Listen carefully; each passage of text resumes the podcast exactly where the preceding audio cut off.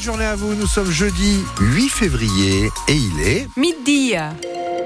L'heure pour nous de retrouver Mélanie Jouvet. Bonjour Mélanie. Bonjour Patrick, bonjour à tous. La météo, on attend du vent cet après-midi. Exactement, environ 50-60 km heure euh, un peu partout sur le département. Un vent de sud-sud-est généralement et un ciel voilé au, au menu aussi après manger. Les températures, ce sera du 23 degrés la maximale euh, en Val-Espire, 20 jusqu'à 20 sur le littoral et 20 aussi en pleine du côté de Perpignan. Pour commencer, on s'intéresse à ce bras de fer hein, qui se poursuit entre l'aglo d'un côté, les éboueurs de l'autre. La question, c'est pour combien de temps Exactement, puisqu'on en est déjà au huitième jour de grève à Patrick dans l'agglomération de Perpignan et toujours pas de négociations ouvertes avec les élus de PMM. Les représentants des grévistes ont bien rencontré hier des représentants de la direction, mais ce sont les élus de l'agglo qui ont le pouvoir décisionnel et eux ne proposent un rendez-vous que dans plus d'une semaine, le 16 février. En attendant, les poubelles vont donc a priori continuer de déborder. Clotilde Jupon, vous étiez hier avec les éboueurs. À la sortie de leur réunion avec la direction du travail, ils se sont tous donné rendez-vous euh, au piquet de grève. Et comme Richard, qui a 20 ans de métier, ils ne sont pas prêts de lâcher. On avait tous l'espérance au début d'être très vite écoutés, parce qu'on n'avait pas l'impression qu'on exagérait, qu'on euh, qu'on demandait des choses ou qu'on était dans l'utopie. Et puis finalement, on s'est rendu compte qu'on était encore plus mal considéré qu'on le croyait.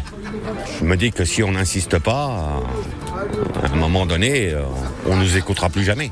Surtout qu'ils sont très en colère, ils accusent les élus de l'agglomération de contourner leur lutte plutôt que d'ouvrir les négociations, selon Audrey Ripoll de la CGT. On a vu des bennes euh, de Veolia, donc entreprise privée, qui euh, ramassent les ordures ménagères alors que c'est logiquement pas très fair play. Hein.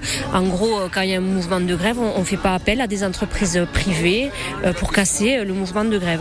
Donc sur quelques secteurs, effectivement, des poubelles sont ramassées. Pour l'instant, le dialogue est totalement rompu avec les élus de l'agglomération qui continuent d'affirmer que le mouvement de grève a pris fin et que tous les camions de Perpignan ont pu sortir pour assurer la collecte.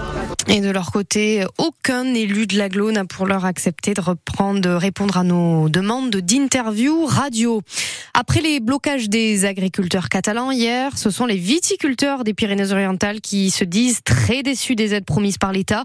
Sur les 80 millions d'euros d'aide d'urgence annoncées par le gouvernement en faveur des vignerons, seulement 1 million 9 ira au département des Pyrénées-Orientales. Et ça, c'est inadmissible au vu de la sécheresse historique, explique dans un communiqué commun la FDSEA, les jeunes agriculteurs et la Chambre d'agriculture. Inquiétude, Mélanie, comment a pu se dérouler cette fuite de données massives des Français? C'est ce que va tenter de déterminer la CNIL, le gendarme de la vie privée numérique. Un vol de données massif dans le secteur des complémentaires santé, 33 millions de Français touchés. Ce ne sont pas les mutuelles directement, mais deux opérateurs chargés de gérer pour elles le tiers payant qui ont subi des cyberattaques. Les données volées, ce sont vos noms, vos dates de naissance, vos numéros de sécurité sociale. Et c'est une fuite sans précédent, explique Yann Padova. C'est un avocat spécialisé dans le sujet et c'est aussi l'ancien secrétaire général de la CNIL. C'est la première fois qu'il y a une euh, violation d'une telle ampleur. 33 millions, c'est un Français sur deux et à ma connaissance, c'est la plus grosse faille en France. Et ce qui va faire l'objet de l'enquête, là, c'est de voir si les mesures qui étaient en place, elles étaient proportionnées aux données qui étaient protégées et traitées Est-ce que c'était finalement adapté à la sensibilité des données? C'est ça mmh. qui va faire l'objet de l'enquête. Le risque pour les personnes est assez important, notamment de ce qu'on appelle des escroqueries, le mmh. phishing par exemple, ou l'usurpation d'identité. Le phishing, justement, la CNIL qui conseille de faire attention donc à ce phishing si vous recevez notamment des mails de votre mutuelle concernant des remboursements santé, par exemple, dans les prochains jours.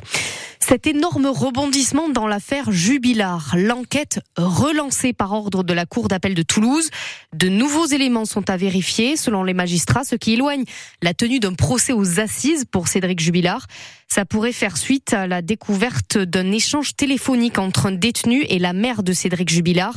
Le détenu évoque le nom de trois personnes dont deux apparaissent dans le dossier de l'infirmière disparue. Après avoir porté plainte contre Benoît Jacot, l'actrice française Judith Godrèche dépose une autre plainte pour viol sur mineur, celle-ci contre le réalisateur Jacques Doyon, l'ex-compagnon de Jane Birkin. Il aurait abusé d'elle en 1989 sur le tournage du film La fille de 15 ans. Judith Godrèche avait à l'époque justement 15 ans. On y revient dans le journal de 13h sur France Bleu Roussillon. France Bleu Roussillon, il n'est que midi 4 à la une aussi. Cette question, faut-il plus d'éoliennes en mer? Oui, d'ici la fin de l'année, les trois premières éoliennes flottantes devraient être installées au large du Barcarès. C'est une ferme pilote. Mais Mais l'État veut accélérer le mouvement d'ici 2050. L'État vise à installer 300 à 400 éoliennes en mer Méditerranée et donc potentiellement euh, au large des Pyrénées-Orientales. Euh, Étienne Galland était notre invité ce matin. C'est lui qui organise un débat public ce soir à Perpignan sur la question des éoliennes en mer. Ce qui est sûr, c'est qu'aujourd'hui, l'État, il est très clair. Il dit euh, l'éolien en mer Méditerranée, l'éolien flottant, on peut le mettre que sur le plateau du Golfe du Lion, euh, là où il y a à la fois du vent et des fonds pas trop pas trop profonds. Et donc effectivement, les 300 à 400 éoliennes, pour donner toujours un peu hein, une estimation, bien mmh. sûr. D'ici 2050, c'est l'objectif. D'ici 2050, hein. tout à fait, elles seraient essentiellement sur le plateau du Golfe du Lion, donc en gros entre Perpignan et Fos-sur-Mer. L'État, le Parlement a modifié la loi de sorte que ce débat public, c'est le dernier moment pour s'exprimer sur la localisation et le volume des éoliennes que euh, qui seront développées en Méditerranée au minimum pour les 10 ans qui viennent.